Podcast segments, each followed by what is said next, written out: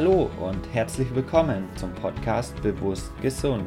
Mein Name ist Dennis Urban und wie angekündigt geht es diesen Monat um das Thema Krebs. Das heißt, ich werde vier Podcast-Folgen zum Thema Krebs machen.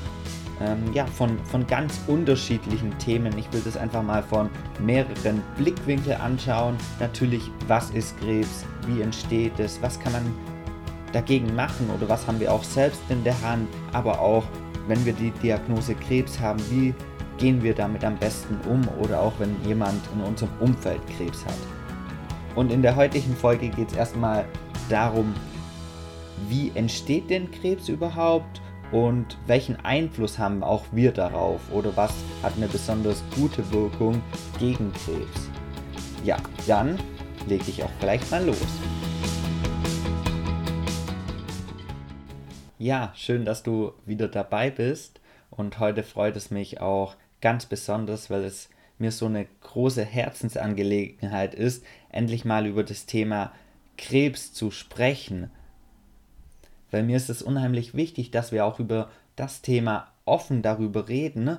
Und ich habe eher das Gefühl, in unserer Gesellschaft ist das eher noch ein schwieriges Thema. Vielleicht auch, weil wir nicht genau wissen, wie können wir darüber reden reden oder natürlich auch, dass uns das ein bisschen mit dem Tod konfrontiert oder mit dem Leid, weil wir so das Bild haben von Krebs so, huh, ja, das ist so ein, ein Todesurteil oder zumindest steckt eine qualvolle Therapie dahinter. Und ja, deswegen ist es mir wichtig, da auch einen Raum zu eröffnen, um da auch offen darüber zu reden.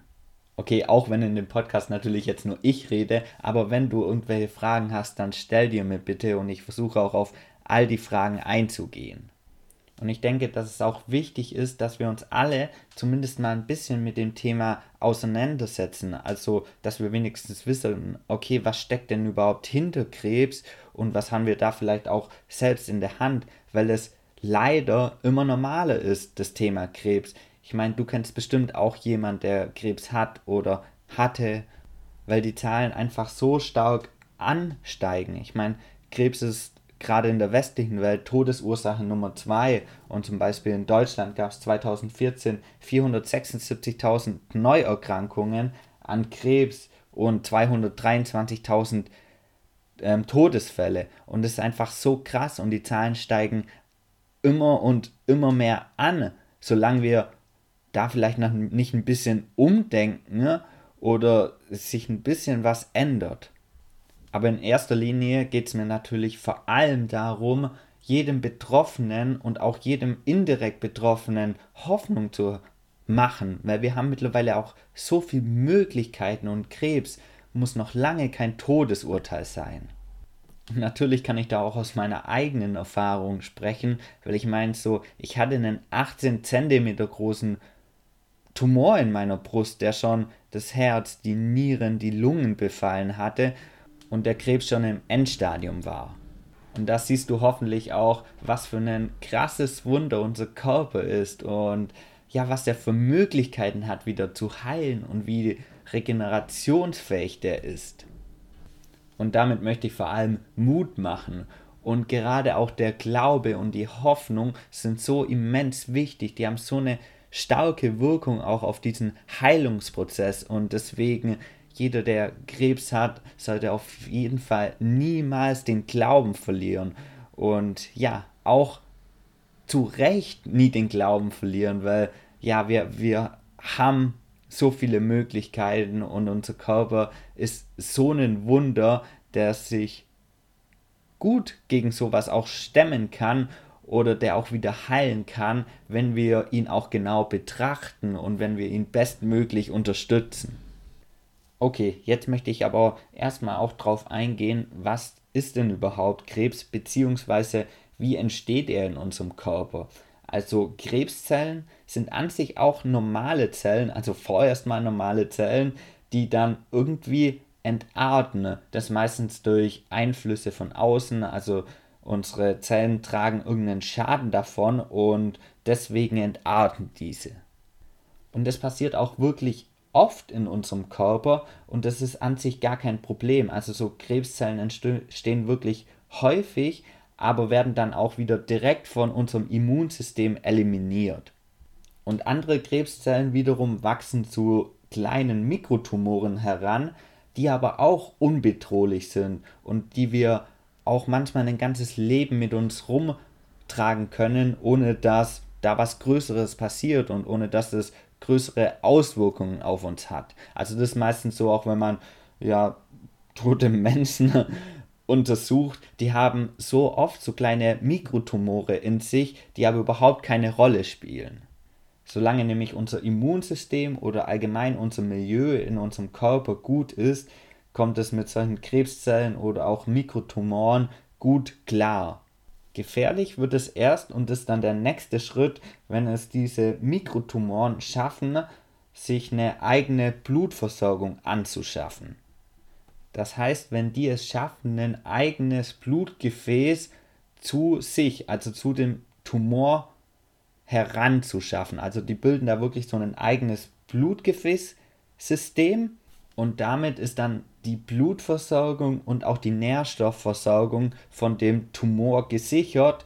Und dann ist es eben so das Stadium Krebs und dann kann der sich eben problemlos weiterentwickeln und dann eben wachsen. Und wie ja wahrscheinlich auch jeder weiß, sind Krebszellen einfach was extrem schnell wachsendes. Und deshalb vor allem so, sobald es in diesem Schritt ist. Und dieser Prozess, bei dem sich der Tumor eben ein eigenes Blutgefäßsystem bildet, nennt man auch Angiogenese. Und dabei sendet der Tumor so gewisse Lockstoffe ab und daraufhin ja, wächst das Blutgefäßsystem zu sich. Aber auch hier wieder, wenn wir ein gutes Immunsystem haben oder auch bestimmte Stoffe, blockieren diese Antiogenese. Also die haben einen bestimmten Anti-Angiogenese-Effekt. Also in gewisser Weise bildet diese Stoffe unser Körper auch selbst, zumindest wenn wir ein gutes Milieu haben, aber wir können das auch über die Ernährung aufnehmen. Das heißt, es gibt ja bestimmte Lebensmittel, die einfach einen positiven Effekt auf das Krebswachstum haben. Also einfach, wenn wir die ja in unsere Ernährung gut integrieren, dann haben wir das Risiko für Krebs schon vermindert. Und das sind in erster Linie Nahrungsmittel wie Knoblauch, Kurkuma, ähm, alle Kreuzblütler, das heißt Brokkoli, Grünkohl, Rosenkohl, Blumenkohl, ähm, genauso wie Beeren, also auch Heidelbeeren, Himbeeren, Zitrusfrüchte, grüner Tee, Tomaten das sind so diese Lebensmittel, die einen besonders positiven Effekt gegen Krebs haben. Also sowohl einfach, wenn wir die viel essen, dann machen wir da präventiv was Gutes für uns. Natürlich auch, wenn wir schon Krebs haben, haben die immer noch eine positive Wirkung. Also deswegen gerade diese Lebensmittel in die Ernährung zu integrieren, ja, kann auf jeden Fall nicht falsch sein, weil die haben ja so viele andere Vorteile auch. Die sind ja noch voller Antioxidantien, was wiederum gut ist gegen Krebs, weil freie Radikale, die schädigen oftmals unsere Zellen, wodurch Krebszellen entstehen können. Und die werden durch Antioxidantien abgefangen und die sind ja auch reichlich in diesen Lebensmitteln enthalten. Genauso wie viele sekundäre Pflanzenstoffe. Also ja, das ist auf jeden Fall mal gegen Krebs auch schon gut, diese Nahrungsmittel in die Ernährung zu integrieren. Weil das Problem bei Krebs ist oft auch der Mangel an diesen Nähr- und Vitalstoffen und gleichzeitig eine zunehmende Vergiftung des Körpers, dass wir einfach immer mehr Säuren und Schlacken und Giftstoffe in unserem Körper ablagern. Und die Ernährung spielt bei Krebs wirklich eine extrem große Rolle. Also man sagt ungefähr 35% der Krebserkrankungen haben den Ursprung in der Ernährung. Und genau aus diesem Grund haben wir da einfach einen extrem großen Einfluss darauf, was ja wiederum schön ist. Und da sieht man auch, dass es, also dass Krebs vor allem ein Problem der westlichen Welt ist. Also zum Beispiel Europa, was 9% der Weltbevölkerung ausmacht, hat 23% aller Krebsdiagnosen weltweit. Also wir sehen da, es ist wirklich eine sehr westliche Erkrankung und das liegt natürlich an unserem Lebensstil, natürlich auch an unserer Ernährung. Weil wir haben ja oft eher noch das Bild so, ja, Krebs, das liegt eher an den Genen, wir können gar nichts dagegen machen. Und ja, das stimmt einfach nicht.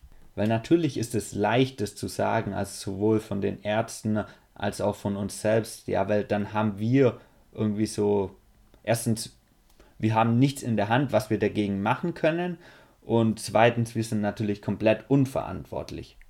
Und natürlich gibt es manche so genetische Veranlagerungen, das meine ich damit auch gar nicht. Aber Gene spielen nicht so eine annähernd große Rolle, wie wir oft glauben möchten. Und das ist auch gut untersucht an Studien an Zwillingen, woraus man schließt, dass maximal 15% der Krebserkrankungen auf Gendefekte zurückzuführen ist.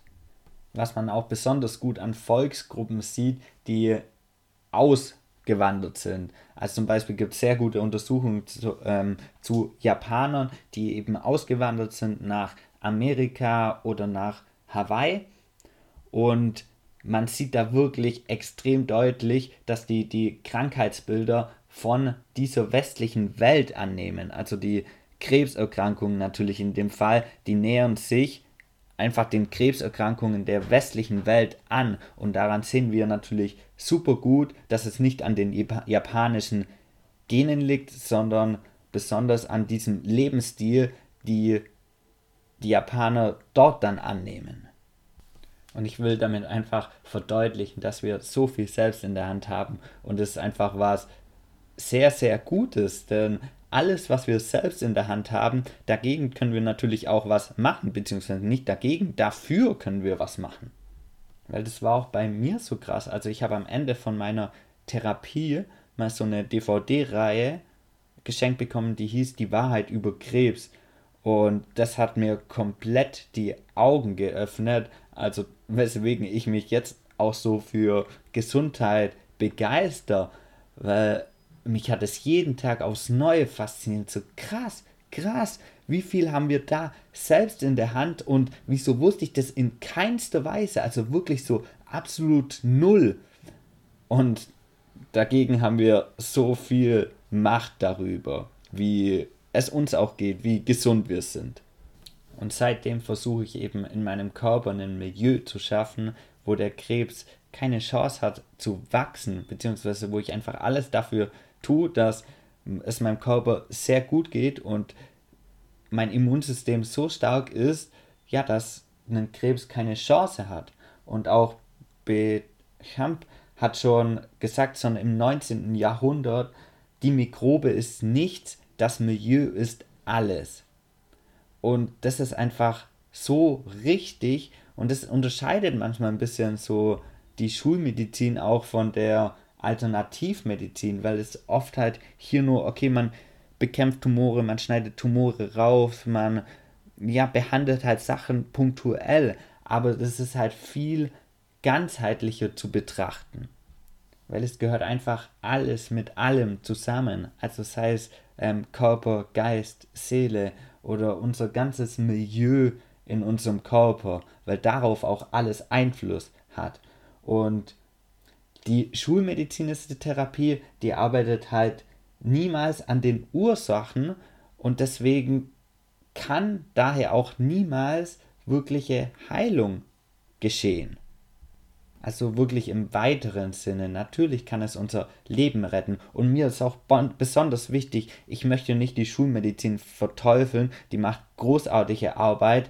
Und ich, also ich möchte mich da auch nicht auf eine Seite stellen, von wegen Schulmedizin oder andere Medizin. Aber wir sollten da mal einen guten Überblick darüber haben, ja, was denn, was, was es denn für Möglichkeiten gibt und vielleicht beides einfach in Betracht zu ziehen weil ich kann von mir sagen, ich würde ohne die Schulmedizin nicht mehr leben und deswegen bin ich unheimlich dankbar dafür und gleichzeitig würde ich jetzt sagen, ich würde keine Therapie mehr machen, einfach weil ich viel mehr Wissen dazu habe und ja weiß, was es für andere Möglichkeiten gibt. Und das ist mir auch wichtig, dir zu zeigen, jeder soll hier seinen eigenen Weg gehen, der sich für richtig anfühlt, ob es eine schulmedizinische Behandlung ist, ob es eine andere Therapie ist, ob ich beides irgendwie so vermische, so der Weg, der sich für einen richtig anfühlt, den Weg solltest du auch gehen. Wichtig finde ich es nur, auch die Offenheit zu haben, beziehungsweise auch darüber informiert sein, was es denn alles für Möglichkeiten gibt. Weil wir haben eher das Bild in der Gesellschaft, der Krebs und es gibt nur diese eine Möglichkeit von der Schulmedizin, also von Chemotherapie, Bestrahlung und Operation.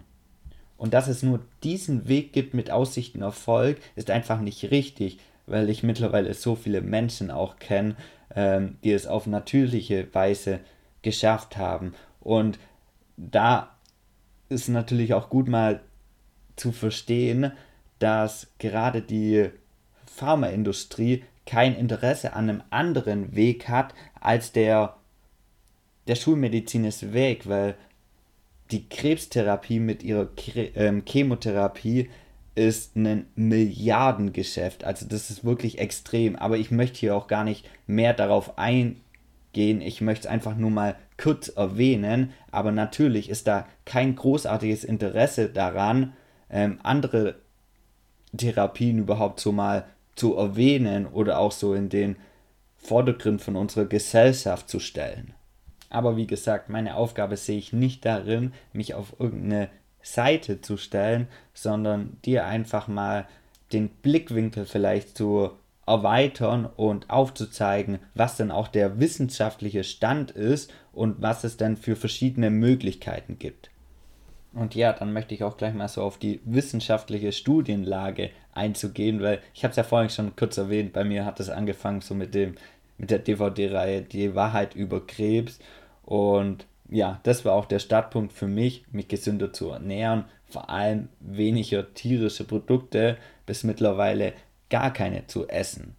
Weil gerade beim Thema Krebs gibt es zwei Sachen, die gut für den Krebs sind, aber nicht gut für uns. Und das ist tierisches Protein und Zucker sowie isolierte Kohlenhydrate.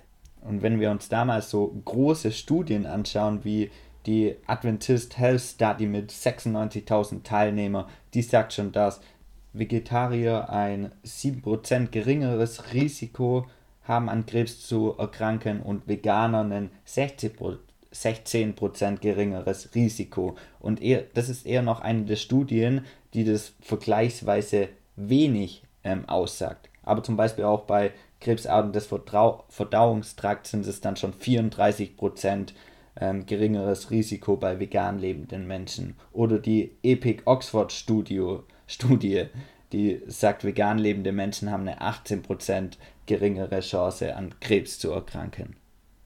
Also da ist die Studienlage tatsächlich auch relativ klar, welche Auswirkungen tierische Produkte, tierisches Protein auf Krebs haben. Also vor allem in dieser Masse, wie wir es heute verzehren. Also wahrscheinlich bei einem gesunden Menschen, wenn der zweimal vielleicht in der Woche Fleisch isst, macht es möglicherweise noch nichts aus, aber gerade wenn wir in dieser Situation haben, Krebs haben oder wenn wir das einfach täglich auf dem Speiseplan haben, dann ist es eben alles andere als förderlich. Und das war natürlich auch der Grund für mich, äh, damals aufzuhören, Fleisch zu essen. Es war nur aus gesundheitlichen Gründen. Alles andere hat mich nicht interessiert. Aber so, ich hatte dann das Wissen und beim besten Willen, ich wollte alles dafür tun, dass der Krebs eben nicht wiederkommt. Und ja, mir hat Fleisch geschmeckt und ich fand es zu dem Zeitpunkt auch geil, aber es gab einfach viele andere Gründe, die mir viel, viel wichtiger waren, um aufzuhören, das zu essen. Und dann bin ich auch noch über die China Study gestolpert und habe da das Buch gelesen und das war dann nochmal einfach so richtig faszinierend. Und das ist eines der größten Studien, die jemals wahrscheinlich über den Zusammenhang von Lebensweise, Ernährung und Krankheit gemacht wurden. Und auch bevor es da angefangen hat, so diese ähm, Studien zu machen, haben die auch einen Versuch an Ratten gemacht. Und zwar haben die die Ratten in zwei Gruppen eingeteilt und haben aber alle Ratten Aflatoxin gespritzt. Und Aflato Aflatoxin ist eins der stärksten ähm, krebsverursachten Mittel überhaupt. Und es ist so super spannend. Die eine Gruppe von Ratten haben die dann mit, einer, mit tierischem Protein von 5% ernährt, also mit einem Anteil von 5% tierischem Protein von der Gesamternährung und die andere Gruppe hat 20% tierisches Protein bekommen. Und das Ergebnis war einfach krass. Also es war 100 zu 0. Also dass die Gruppen mit 5%, die haben nach 100 Tagen alle noch gelebt und die Gruppe mit 20% war einfach komplett tot. Also das ist einfach so krass, was man da gesehen hat. Natürlich sind es Ratten, das kann man jetzt nicht direkt mit Menschen vergleichen, aber hier sieht man schon mal, wie eine starke Auswirkung das haben kann, also unsere Ernährung. Und es ging da sogar noch weiter, der Versuch, also man hat dann die eine Gruppe, die zuerst dann Krebs entwickelt hat, mit der 20% ähm, tierischen Proteinernährung dann runtergeschraubt auf 5% und dann nahm die Kurve wieder ab. Also man konnte somit das Krebswachstum an und wieder abschalten, je nachdem, welchen großen Anteil man an tierischem Protein an der Ernährung hatte. Und das hat meine Einstellung auf jeden Fall damals komplett auf den Kopf gestellt. Und deswegen macht rein aus gesundheitlichen Gründen eine vegane Ernährung schon Sinn und jetzt nicht nur in Bezug auf Krebs, das war natürlich mein Hauptanreiz, sondern auch auf alle, gerade auf alle Volkskrankheiten. Oder zumindest ein bewusster Umgang mit tierischen Produkten und halt das Wissen zu haben, hey, wenn ich jeden Tag tierische Produkte esse, dann tue ich meinem Körper auf jeden Fall nichts Gutes. Genau, das ist auf jeden Fall so der eine große Punkt, womit wir präventiv am besten machen können, aber natürlich auch, wenn wir Krebs halten, sollten wir uns da wirklich mal überlegen, wie viele tierische Produkte will ich essen, weil es hängt alles zusammen. Und wir können uns nicht therapieren lassen und einfach so weiterleben wie bisher und hoffen, dass wieder dann alles gut ist, weil es hatte ja irgendwo seine Ursachen, seinen Ursprung und wenn wir jetzt zwar irgendwie so einen Tumor rausschneiden oder zerstören, ja, dann kann es sein, er ist kurzzeitig weg oder vielleicht auch für eine lange Zeit, aber der Tumor ist auch irgendwo entstanden, weswegen wir schon auch hier mal an mehreren Punkten ansetzen können. Genau, und die zweite große Sache ist dann noch Zucker, weil der Krebs, der ernährt sich von Zucker und gerade wenn wir halt viel Zucker essen, und mit Zucker meine ich genauso isolierte Kohlenhydrate wie ähm, Weizenmehl, wie irgendwelche Backwaren, Süßkram, das sind alles isolierte Kohlenhydrate, wo sofort Zucker daraus entsteht. Und das ist einfach Nahrung für den Krebs. Also zum Beispiel hat man bei mir immer PET-CTs gemacht, um zu untersuchen, ja, wie aktiv ist mein Tumor noch oder wie groß ist mein Tumor noch. Und da hat man mir Zucker gespritzt und dann wurde ich ins CT gefahren und man hat da genau gesehen, ähm, also was geleuchtet hat, weil der Zucker ist dann in den Tumor gegangen und wenn der verstoffwechselt wurde von den Tumorzellen, dann hat es in dem CT geleuchtet. Also daran hat man super gesehen, wo eben der Tumor noch aktiv ist. Und daran sieht man doch so gut, wie sich der Tumor eben von Zucker ernährt. Und deswegen ist das auch so eines der wichtigsten Punkte, seinen Zuckerkonsum runterzufahren oder auch komplett zu streichen. Also besonders natürlich, wenn man Krebs hat, weil dann ernährt sich der einfach von Zucker und das ist eins der wichtigsten Dinge. Also ich hoffe, ich konnte dir da schon mal aufzeigen, was wir eben für einen großen Einfluss haben. Also natürlich auch vor allem mit unserer Ernährung. Heute bin ich ja fast nur auf die Ernährung eingegangen, aber das sollte auf jeden Fall auch die Grundlage jeder Therapie sein. Weil damit schaffen wir in unserem Körper eben ein gutes Milieu oder eben ein nicht so gutes Milieu. Und darüber hinaus können natürlich auch noch viele andere Sachen mit reinspielen, worauf wir auch unseren Blick ähm, richten sollten, weil gerade natürlich auch so Stress, Angst, Sorgen sind auch Sachen, die unseren Körper enorm übersäuern und deswegen auch einen Einfluss haben können oder auch irgendwelche traumatischen Erlebnisse. Also hier auch wieder Geist, Seele. Das heißt, man könnte hier auch ähm, mit Energiearbeit viel erreichen, indem wir es schaffen, irgendwelche Traumata zu lösen. Also eine Krebstherapie sollte auf jeden Fall auch ganzheitlich sein. Also die Ernährung spielt eine große Rolle. Dann natürlich in unserem Körper ein gutes Milieu schaffen, also unseren Körper entgiften, ein basisches Milieu in unserem Körper zu schaffen, weil Otto Warburg hat auch schon gesagt, in einem basischen Milieu können keine Krankheiten entstehen, nicht einmal Krebs. Und das ist der Grund, wieso ich so ein Verfechter von einer basischen bzw. basenüberschüssigen Ernährung bin und so ein großer Fan von Entsäuerungskuren, einfach weil wir damit ein gutes Milieu in unserem Körper schaffen und ein starkes Milieu und dann ist der für so viele Dinge gewappnet und wir fühlen uns einfach viel, viel besser, viel wohler, aber natürlich jetzt auch in Bezug ähm, von Erkrankungen tun wir uns da sowas Gutes. Genau, also sollte sowas auf jeden Fall auch mit reinspielen. Natürlich dann die Ernährungsumstellung unter Einbeziehung von bestimmten Nahrungsmitteln oder auch Superfoods oder speziellen Nahrungsergänzungsmitteln, die eine bestimmte krebshemmende Wirkung haben.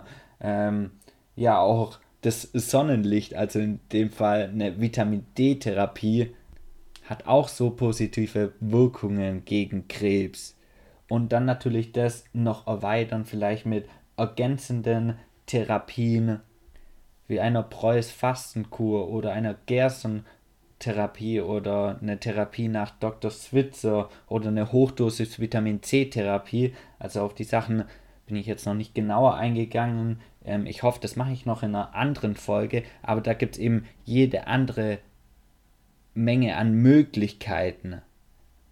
Also wir sollten uns diese Erkrankung auf jeden Fall ganzheitlich anschauen, ohne dass wir dadurch überfordert werden. Natürlich sind es jetzt jede Menge und hey, boah, ich will jetzt so viel machen oder das ist gut und das ist gut und das ist gut. Ähm, ja, wenn du dich da sofort überfordert fühlst, dann ja, es muss auch nicht alles gemacht werden.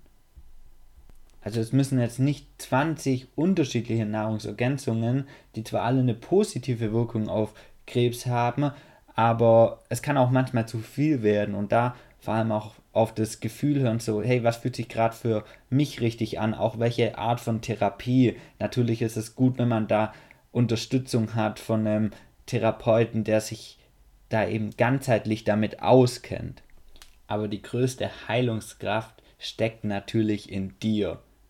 Wichtig ist natürlich so, hey, erstmal genug Informationen zu haben, aber es gibt ja auch wirklich sehr gute Bücher dazu. Ich habe es ja schon auch kurz erwähnt, Die Wahrheit über Krebs oder das Gerson-Buch oder auch ein Buch, wo ich letztens erst gelesen habe, was sich auch total überzeugt hat, ist das von Dr. Switzer Vitalkosttherapie.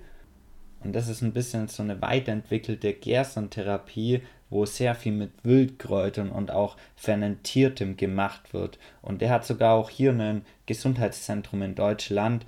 Ähm, ja, also wirklich solche Bücher sind dann einfach auch gut, um so das zu stärken, so hey, ja, ähm, es gibt auch Möglichkeiten und hey, ich kann da auch meinen Weg ähm, alleine geben und ich vertraue auch meinem Körper, ich vertraue meinen Selbstheilungskräften.